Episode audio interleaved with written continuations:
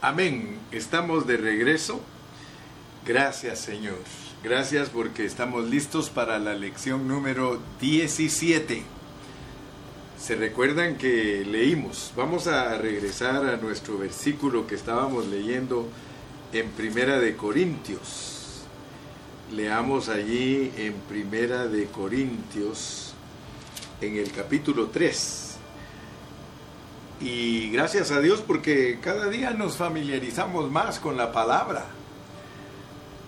Es estudiando la palabra y estudiándola y estudiándola que nosotros vamos a aprender a no solo verla, sino a explicarla. Gracias a Dios, hermano. Gracias a Dios que Dios me puso en mi corazón que estudiáramos y por eso en estos últimos meses hemos avanzado lo que quizá no avanzamos en años. Ahora me pueden ver todos los días, los hermanos, todos los sábados, todos los fines de mes. Así que estamos abundantes de palabra. Primera de Corintios 3, versículo 9. Porque nosotros somos colaboradores de Dios. Porque nosotros somos colaboradores de Dios. Nosotros somos colaboradores de Dios. Todos los líderes somos colaboradores de Dios. Y los hermanos, los santos, los santos, ya saben por qué le llamamos santos a todos los hermanos, sencillamente porque tienen a Cristo, por eso son santos. Cristo los hace santos, porque nosotros somos colaboradores de Dios y vosotros sois labranza de Dios. Todos los santos son labranza de Dios. Pero esa no es la meta. Esa no es la meta. En Dios hay iniciación, desarrollo y meta. Todo lo de Dios se mueve de esa manera. Iniciación, desarrollo y meta. Entonces aquí tenemos a los colaboradores, tenemos a los santos que son labranza del Señor, pero la meta es que sean el edificio de Dios. Pero sabemos que aquí entre labranza y edificio hay una implicación. Ahí falta la transformación. A veces nosotros creemos que todo ya está escrito, pero no. El Señor muchas veces nos deja ventanitas. Y aquí hay una ventanita para irnos a lo que no está escrito.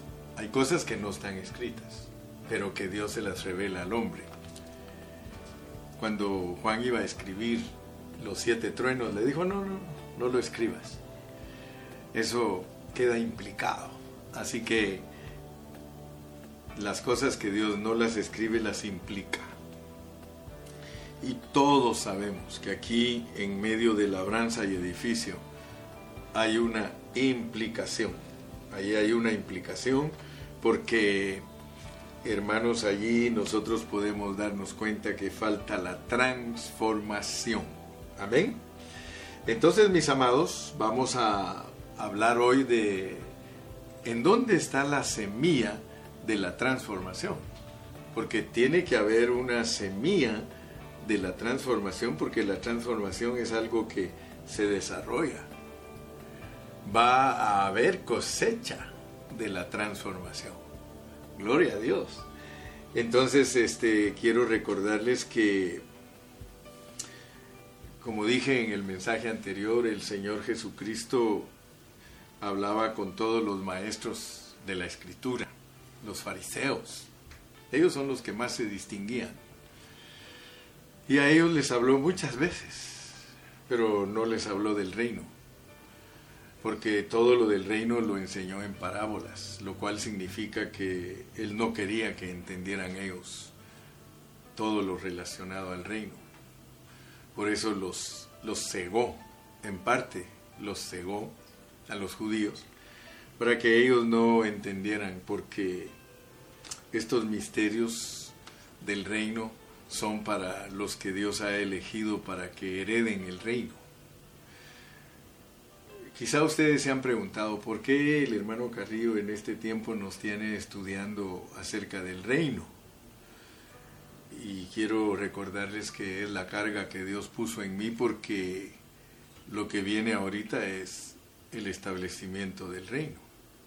Entonces, para nosotros los cristianos es muy importante, muy importante el reino, porque el Señor Jesucristo va a regresar y va a establecer su reino. Y la Biblia declara enfáticamente que es la herencia nuestra. O sea que nosotros vamos a heredar el reino.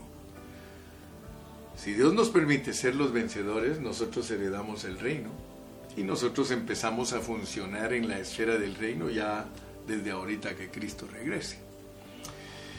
Entonces es muy importante que nosotros entendamos cómo se puede participar del reino, porque el reino es una recompensa para todo aquel que se deje transformar todo aquel que se deje transformar por el Señor va a heredar el reino, o sea, se va a volver la edificación de Dios.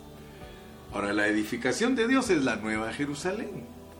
Esa es la iglesia que Él ha estado edificando, pero que se va a manifestar en la nueva Jerusalén. Pero los cristianos que se dejen transformar en vida, ellos van a saborear la edificación de Dios en el reino. Dicho en otras palabras, si lo queremos entender así, la esposa de Cristo del milenio es la miniatura de, o no, sería el desarrollo de la miniatura. La miniatura de la Nueva Jerusalén es la iglesia, pero la manifestación de la iglesia para el milenio es el crecimiento de la miniatura y luego se desarrolla totalmente en la Nueva Jerusalén. Entonces les decía que el Señor Jesucristo, desde Mateo 13, de ahí en adelante, ya todo, todo, todo lo habló en parábolas, todos los misterios del reino misterios del reino. Ustedes oyeron a los jóvenes hablar de eso, los misterios del reino. Entonces el Señor empezó a hablar solo en misterio. Y ahora vamos a descubrir algo. En esta tarde vamos a descubrir algo precioso. Ustedes van a darse cuenta que hay una parábola que nos ayuda a entender la transformación. Y por eso le puse transformación con su semilla. Vamos a Mateo 25. Mateo 25 es eh, una parábola muy famosa entre todos los cristianos. Yo he oído miles de mensajes acerca de la parábola de las diez vírgenes. Parábola de las diez vírgenes. Y quiero que vayamos a leerlo. Vamos a Mateo 25 y vamos a leer de los versículos 1 al 13. Dice, entonces el reino de los cielos, fíjate, está hablando del reino. Entonces el reino de los cielos será semejante a diez vírgenes que tomando sus lámparas salieron a recibir al esposo. Cinco de ellas eran prudentes y cinco insensatas. Las insensatas, tomando sus lámparas, no tomaron consigo aceite. Mas las prudentes tomaron aceite en sus vasijas juntamente con sus lámparas. Y tardándose el esposo, cabecearon todas y se durmieron. Y a la medianoche se oyó un clamor, aquí viene el esposo, salid a recibirle. Entonces todas aquellas vírgenes se levantaron y arreglaron sus lámparas. Y las insensatas dijeron a las prudentes, Dadnos de vuestro aceite porque nuestras lámparas se apagan. Mas las prudentes respondieron diciendo, para que no nos falte a nosotras y a vosotras, id más bien a los que venden y comprad para vosotras mismas. Pero mientras ellas iban a comprar, vino el esposo, y las que estaban preparadas entraron con él a las bodas, y se cerró la puerta. Después vinieron también las otras vírgenes diciendo, Señor, Señor, ábrenos. Mas él respondiendo dijo, De cierto os digo que no os conozco. Velad pues porque no sabéis el día ni la hora en que el Hijo del Hombre ha de venir. Padre Celestial, te damos gracias en esta tarde por esta bendición de leer tu palabra. Hemos leído esta parábola de las diez vírgenes. Te pedimos en el amor de tu Hijo amado que nos abras el libro. Abre nuestros ojos para entender esta revelación. Abre nuestros ojos para que no vayamos a decir cosas naturales de esta parábola, sino las cosas divinas que están escondidas para que nosotros podamos entender lo que quieres hablarnos en esta tarde. Bendice a todos los oyentes. Glorifica tu nombre en nosotros. Amén. Muy bien. La primera pregunta que nos debemos hacer es que ¿por qué 10 vírgenes? ¿Por qué no 12? ¿Por qué no 14? ¿Por qué no 18? ¿Por qué no 20? Y los que ya hemos estudiado bastante esta palabra, a pesar de que repetimos y repetimos los mismos pasajes, no todo el tiempo el Señor nos va a revelar lo mismo, sino que siempre nos va a dar un pan fresco. Bendito sea el nombre de Jesús. Fíjense que nosotros debemos de saber que la Biblia no fue escrita originalmente con capítulos y versículos. Primero quiero comprobarles por qué el número 10. Porque en el capítulo 24 y versículo 40, 24-40, si usted tiene su Biblia a la mano, ahí dice, entonces estarán dos en el campo. Entonces estarán dos en el campo, el uno será tomado y el otro será dejado. Y, y, aún nos muestra que tanto hombres como mujeres para Dios son iguales Verso 40, entonces estarán dos en el campo, el uno será tomado y el otro dejado, pero luego el 41 dice, dos mujeres estarán moliendo en un molino, la una será tomada y la otra será dejada. Aquí no se duplica el número porque solo está diciendo que tanto el hombre como la mujer para Dios son iguales. De hecho, cuando Dios creó al hombre, varón y hembra los creó. Entonces, el número 2 está en el contexto de la parábola de las diez vírgenes. Y nosotros debemos de unir esos dos números porque están en el contexto. Les decía que la, palabra de Dios original no tiene versículos ni capítulos, sino que se, se dirige uno por contextos. La facilidad que tenemos ahora nosotros al estudiar la Biblia es que tenemos capítulos y versículos para poder citarla. Pero los profetas no la citaban capítulo tal y versículo tal, ellos decían porque escrito está en cierta parte, porque en cierta parte está escrito. O sea, ellos no tenían la manera de cómo citar con versículos. Por lo menos podían citar los libros. En el libro tal, en cierta parte dice tal cosa. Entonces, si ustedes unen el 2 con el 10, son 12. Y en la palabra del Señor, nosotros nos podemos dar cuenta que el 12 significa algo completo. El 7 es plenitud. El 12 es algo completo. Por eso hay 12 patriarcas que representan al pueblo de Israel y hay 12 discípulos que representan a la iglesia. De hecho, cuando ustedes leen la Nueva Jerusalén, las puertas tienen los nombres de, de los doce patriarcas y los cimientos tienen los nombres de los apóstoles, lo cual significa que la Nueva Jerusalén es el producto de Dios terminado, transformado y hecho un edificio. Es gente, no, no es un edificio físico, sino que es gente, pero Dios para eh, explicarla usa una ciudad. La, la Nueva Jerusalén es el resultado del trabajo de Dios a través de todos los siete mil años que produjo gente que fue totalmente transformada, se volvieron de oro. Amén. Entonces allí desemboca todo el panorama bíblico. Pero estamos en la parábola de las diez vírgenes, pero la queremos aplicar como la semilla de la transformación. Y si usted me pone atención, Dios lo va a bendecir para que por medio de esta parábola usted comprenda lo que es la transformación. Porque tenemos que saber lo que es la transformación, cómo es que Dios de vegetales nos vuelve piedras, qué es lo que Él usa para hacer ese cambio, para hacer esa, ese, ese metabolismo que cambia a, a la persona. Muy bien, entonces dijimos que el número 10 más el 12 es el 12. Por tanto, en estos contextos del 25 y el 24, final del 24 y principios del 25, nosotros tenemos la totalidad del pueblo de Dios, la totalidad del pueblo de Dios.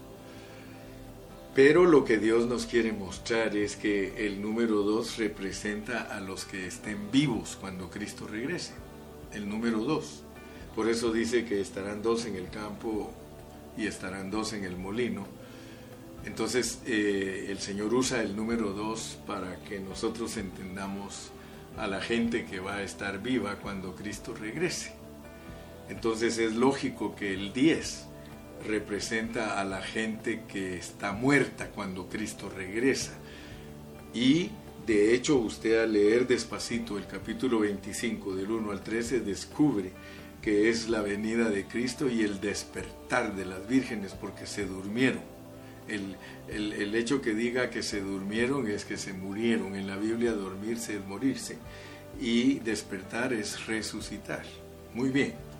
Entonces tenemos que entender estos asuntitos porque si no, no vamos a ver la implicación de la transformación y la tenemos que aprender a aplicar correctamente entonces el reino de los cielos será semejante a diez vírgenes tomando sus lámparas salieron a recibir al esposo. Salieron a recibir al esposo. Dice que esas vírgenes, cinco eran prudentes y cinco eran insensatas. Así que nosotros por la palabra de Dios sabemos que todos los cristianos que se han muerto, muchos de ellos, muchos de ellos eran prudentes y otros eran insensatos. Amén. Así nos lo pone la palabra del Señor. Ahora, el hecho de que Dios arregló divinamente todo esto es de que el número 5 representa a la criatura que tiene a Dios con él. Por tanto, aquí tenemos a vírgenes. Dios, para Dios somos vírgenes. Para Dios nosotros en Cristo somos vírgenes. Seamos insensatos o seamos prudentes, eso no nos descalifica a los ojos de Dios de ser vírgenes. Él nos ve como vírgenes. Por eso les dije que Él nos ve como santos. ¿Por qué? Porque Él está en nosotros. Por eso es que somos vírgenes y por eso es que somos santos. Porque posicionalmente nosotros estamos en Cristo. Entonces, cuando usted mira el 5, es una criatura que posee a Dios. Y tanto insensatos como prudentes son vistos ante Dios como vírgenes. Ahora veamos las vírgenes insensatas. Dice que las vírgenes insensatas tomaron sus lámparas dice, las insensatas, tomando sus lámparas, no tomaron consigo aceite. Ahora, es lógico aquí en este pasaje que en la lámpara todas las vírgenes, sean insensatas o prudentes, tenían su aceite en su lámpara. En donde ellas no tomaron aceite, fue en sus vasijas, las insensatas. Las prudentes tomaron aceite en su lámpara y en su vasija. Las insensatas tomaron aceite solo en sus lámparas. Y dice en el versículo 4, más las prudentes tomaron aceite en sus vasijas juntamente con sus lámparas. Y tardándose el esposo, tardándose el esposo dice que cabecearon todas y se durmieron.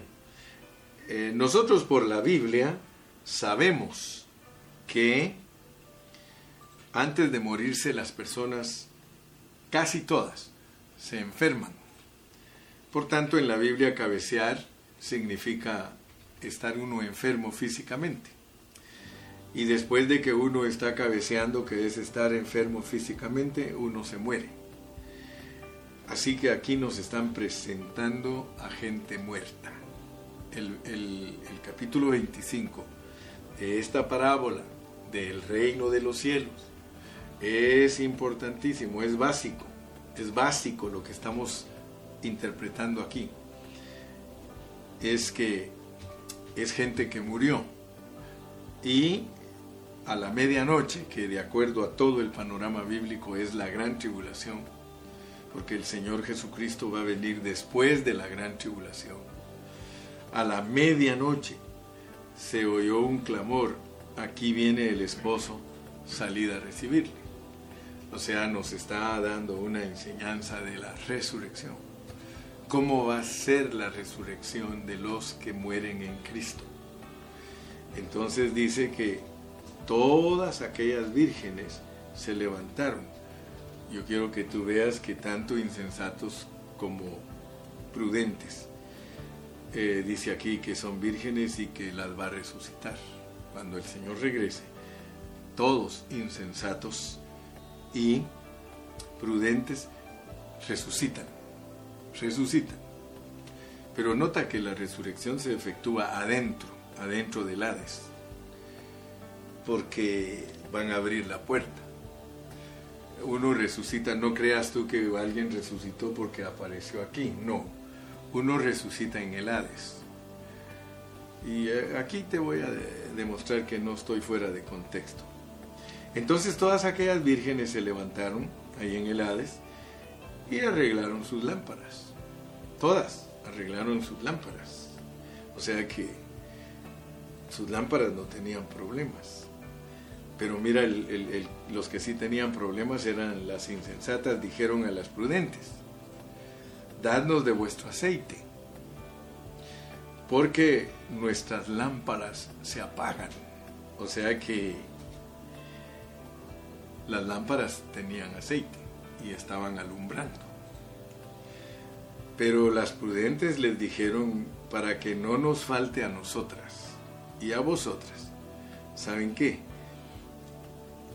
Id más bien a los que venden y comprad para vosotras mismas.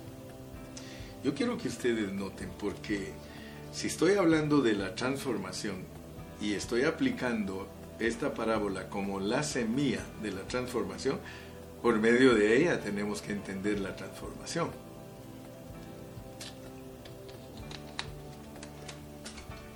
De acuerdo a la pureza de interpretación de la palabra y usando el contexto. Aquí Dios nos está revelando que el aceite para la vasija se compra, se compra. Las vírgenes prudentes le dijeron a ellas, miren, ¿saben qué? Ustedes tienen que hacer lo que nosotras hicimos. Nosotras compramos aceite vayan ustedes y compren aceite, porque nosotros lo compramos.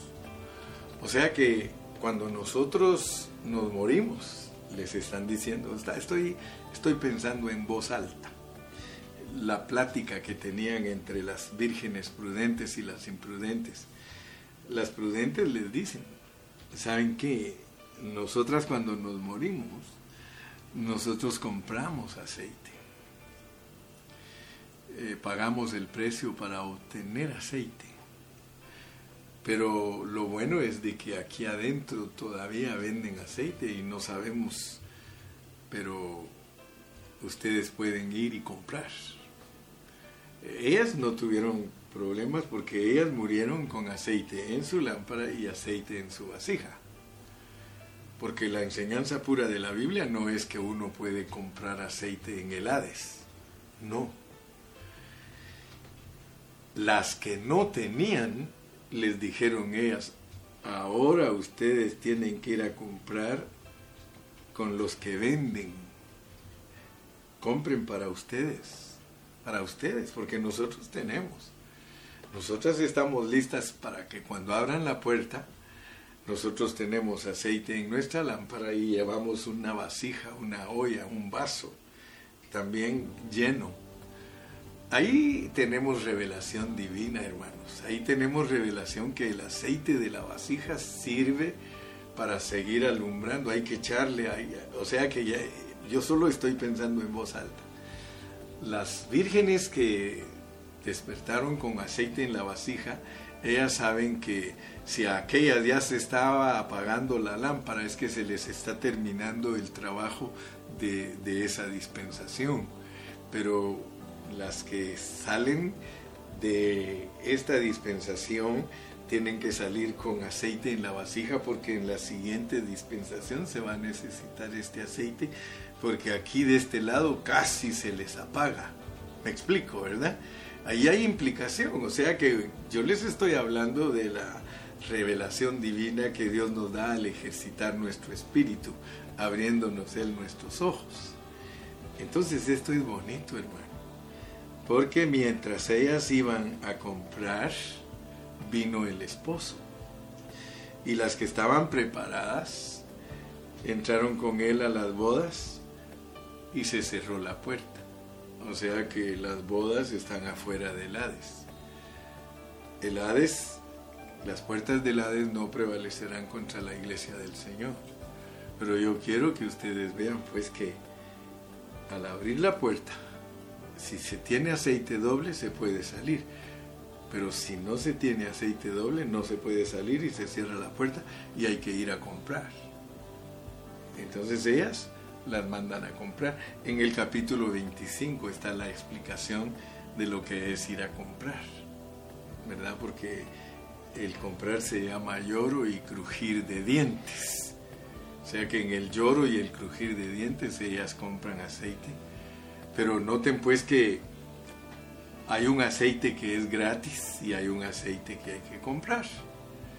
El aceite gratis es para las lámparas, pero el aceite que hay que comprar es el aceite de las vasijas. Ahora, nosotros ya sabemos qué es el aceite porque en la Biblia el aceite es Dios. ¿Se recuerdan ustedes que ahora que estamos estudiando Efesios, hablamos de que nosotros tenemos un espíritu de sabiduría, que tenemos una lámpara con aceite. El aceite que está puesto en la lámpara de nosotros es nuestra sabiduría. Entonces el aceite representa a Dios. Pero nosotros necesitamos aceite para una dispensación y necesitamos aceite para la otra dispensación. Dicho en otras palabras, Dios va a seguir funcionando en nosotros, en nuestra lámpara. Él va a seguir funcionando. Ahora, eh, si usamos el aceite de la vasija eh, en, el, en el reino, en el milenio, pues lógicamente que Dios va a producir algo más para la eternidad. O sea que Dios nos va a ir revelando poco a poco lo que Él tiene preparado para nosotros en el futuro. Pero lo que yo quiero que nosotros entendamos como semilla, como semilla de la transformación, es eh, estas cositas. Leamos Proverbios 20:27. Proverbios 20:27 para que estemos bien claros de lo que es nuestro espíritu con aceite. Dice en el capítulo 20, 27 de Proverbios, lámpara de Jehová es el espíritu del hombre. Lámpara de Jehová es el espíritu del hombre. Como nosotros ya entendimos que el hombre cuando Cristo viene a él, aceite le entra a su lámpara, porque cuando nosotros aceptamos a Cristo como nuestro Salvador, dice Pablo en 1 Corintios 6, 17, el que se une al Señor, un espíritu es con él. Entonces nosotros, cuando dejamos que Cristo entre a nuestro espíritu, nosotros tenemos una lámpara con aceite. Y esa lámpara con aceite nos va a servir a nosotros para ser alumbrados en nuestro caminar. Dice que lámpara es a mis pies tu palabra. La palabra de Dios no solamente nos escudriña internamente, sino que nos guía externamente. pero por medio de la lámpara, por medio de nuestro espíritu. El espíritu de Dios en nuestro espíritu alumbra adentro de nosotros, pero también alumbra afuera.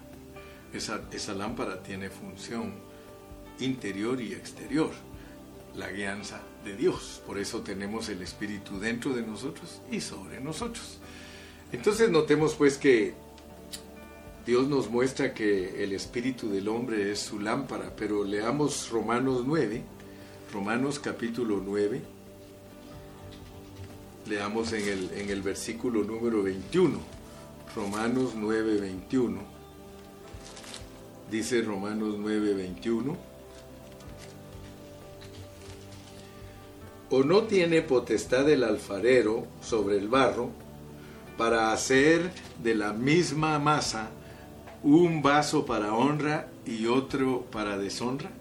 O sea que Dios a nosotros nos hace vasijas. Nosotros somos vasijas. Y el versículo 23 y 24 dice, y para hacer notorias las riquezas de su gloria, las mostró para con los vasos de misericordia que él preparó de antemano para gloria, a los cuales también ha llamado esto, es a nosotros, no solo de los, de los judíos, sino también de los gentiles. De acuerdo a la pureza de la palabra del Señor, la vasija es nuestra alma. Eso es la vasija. El aceite es Dios mismo en nosotros. Entonces, aceite en nuestra lámpara es Dios en nuestro espíritu aceite en nuestra vasija es Dios en nuestra alma. Las vírgenes que no eran insensatas, ellas dejaron que Dios ganara sus almas.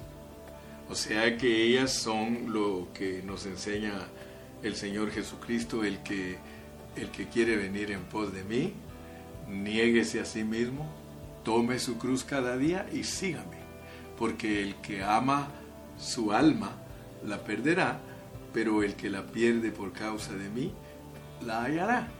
Dicho en otras palabras, ganar el alma es de que el aceite de la lámpara se extienda a la vasija. Ahora hay una enseñanza allá en el Antiguo Testamento respecto al aceite y las vasijas. Ustedes saben que el profeta le pidió a aquella mujer que trajera cuantas vasijas pudiera para llenarlas de aceite. Entonces el aceite que está en la lámpara no es un aceite que se consume, sino que es un aceite que produce. Si nosotros tenemos disposición en nuestro espíritu, ese aceite se multiplica. Pero si no tenemos disposición, se escasea. Entonces nosotros tenemos que entender que comprar aceite, y, yo le doy gracias a Dios hermanos porque Dios es sabio. Fíjense que la primera parte de aceite que nosotros obtenemos es gratis, no se paga nada por ella. O sea que la salvación dice que es por gracia. En Efesios capítulo 2 dice que cuando estábamos muertos en nuestros delitos y pecados, él nos dio vida, Él nos dio aceite. Él vino como aceite a nuestra lámpara y nuestra lámpara tiene aceite y nuestra lámpara puede alumbrar. Pero el aceite de la vasija se tiene que comprar, se paga un precio por obtenerla. ¿Cuál es el precio? Es la transformación. Nosotros tenemos que colaborar con Dios para que Él nos transforme porque por eso eh, la transformación está entre labranza y edificio, porque solo por medio de transformación nosotros podemos venir a ser el edificio de Dios. Cuando las vírgenes se manifestaron, fíjese, ellas se manifestaron las prudentes como personas que tenían aceite también en su vasija. O sea que ellas representan a las personas que se dejaron transformar. Porque Solo los que se dejen transformar pueden tener aceite en su vasija. La vasija es el alma, el intelecto, el sentimiento y la voluntad. Esas vírgenes se las prestaron a Dios, que es el aceite, de tal manera que ese aceite se extendió al intelecto, sentimiento y voluntad de esas vírgenes y ellas no solamente vivían a Cristo, expresaban a Cristo porque la vasija es la expresión nuestra. En el Espíritu está Dios, en la vasija está Dios cuando es expresado. Oh, gloria a Dios, hermano. ¿No te gozas tú en esta tarde? ¿No te gozas? ¿No te gozas de ver que, que, las partes del hombre son alcanzadas por Dios y que comprar aceite, comprar aceite es ganar nuestras almas. Entonces Dios por medio de esta palabra nos muestra lo que es la transformación. Eh, vámonos a Filipenses porque en ese libro es el que estamos estudiando lo que es la, transformación. ¿Se recuerdan ustedes de, de Efesios? Miren, por ejemplo, en el capítulo 3, en el capítulo 3 de, perdón, 3 de Filipenses capítulo 3 de Filipenses. Solo miren, solo miren cómo nos habla. Y gracias a Dios que ya estudiamos Filipenses y que estamos nada más repasando todo lo que Dios nos ha enseñado. Por lo demás, hermanos, dice, gozaos en el Señor. A mí no me es molesto el escribiros las mismas cosas y para vosotros es seguro.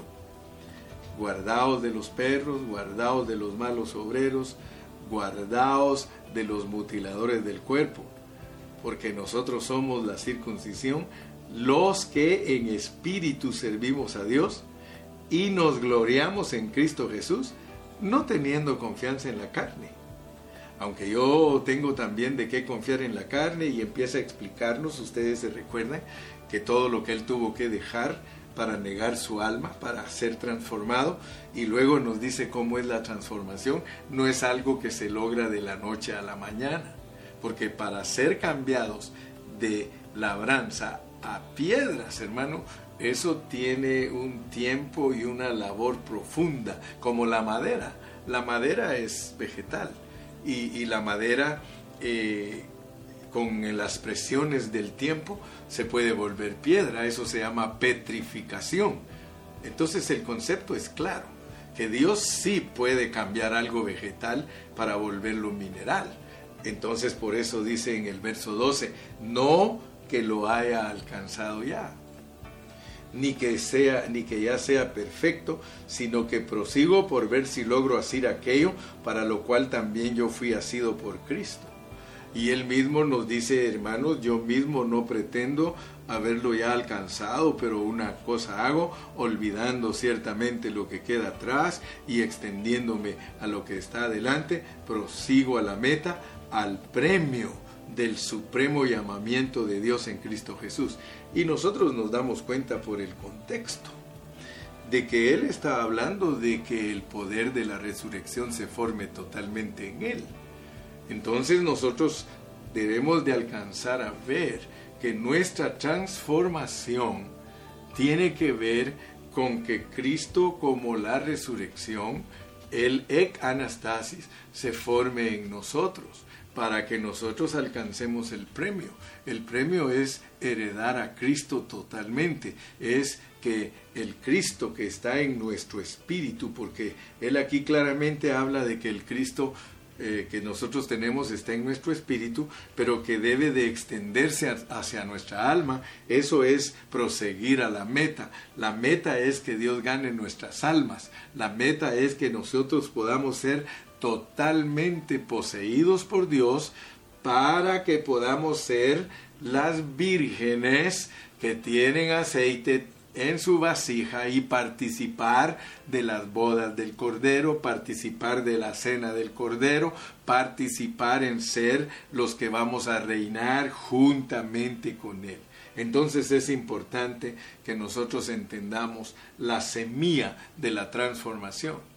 La semilla de la transformación se siembra en esta parábola de las diez vírgenes Ellas nos sirven a nosotros para entender lo que es una persona transformada.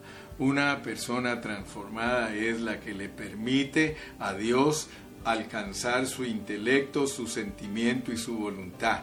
Y una vez Dios alcanza el intelecto y el sentimiento y la voluntad de esa persona, esa persona tiene suficiente aceite en la vasija, la cual es el aceite que va a usar para la siguiente dispensación. Yo espero, hermano, que estemos entendiendo. Vamos a seguir avanzando poquito a poco. Ahorita terminé la lección número 17, que es la transformación, su semilla. Con esa parábola de las diez vírgenes, nosotros entendemos lo que Dios quiere decirnos con transformarnos. Transformarnos es alcanzar nuestro intelecto, alcanzar nuestro sentimiento y nuestra voluntad. Dios quiere lograr eso en nosotros y entonces vamos a ir viendo cómo es que crece la semilla.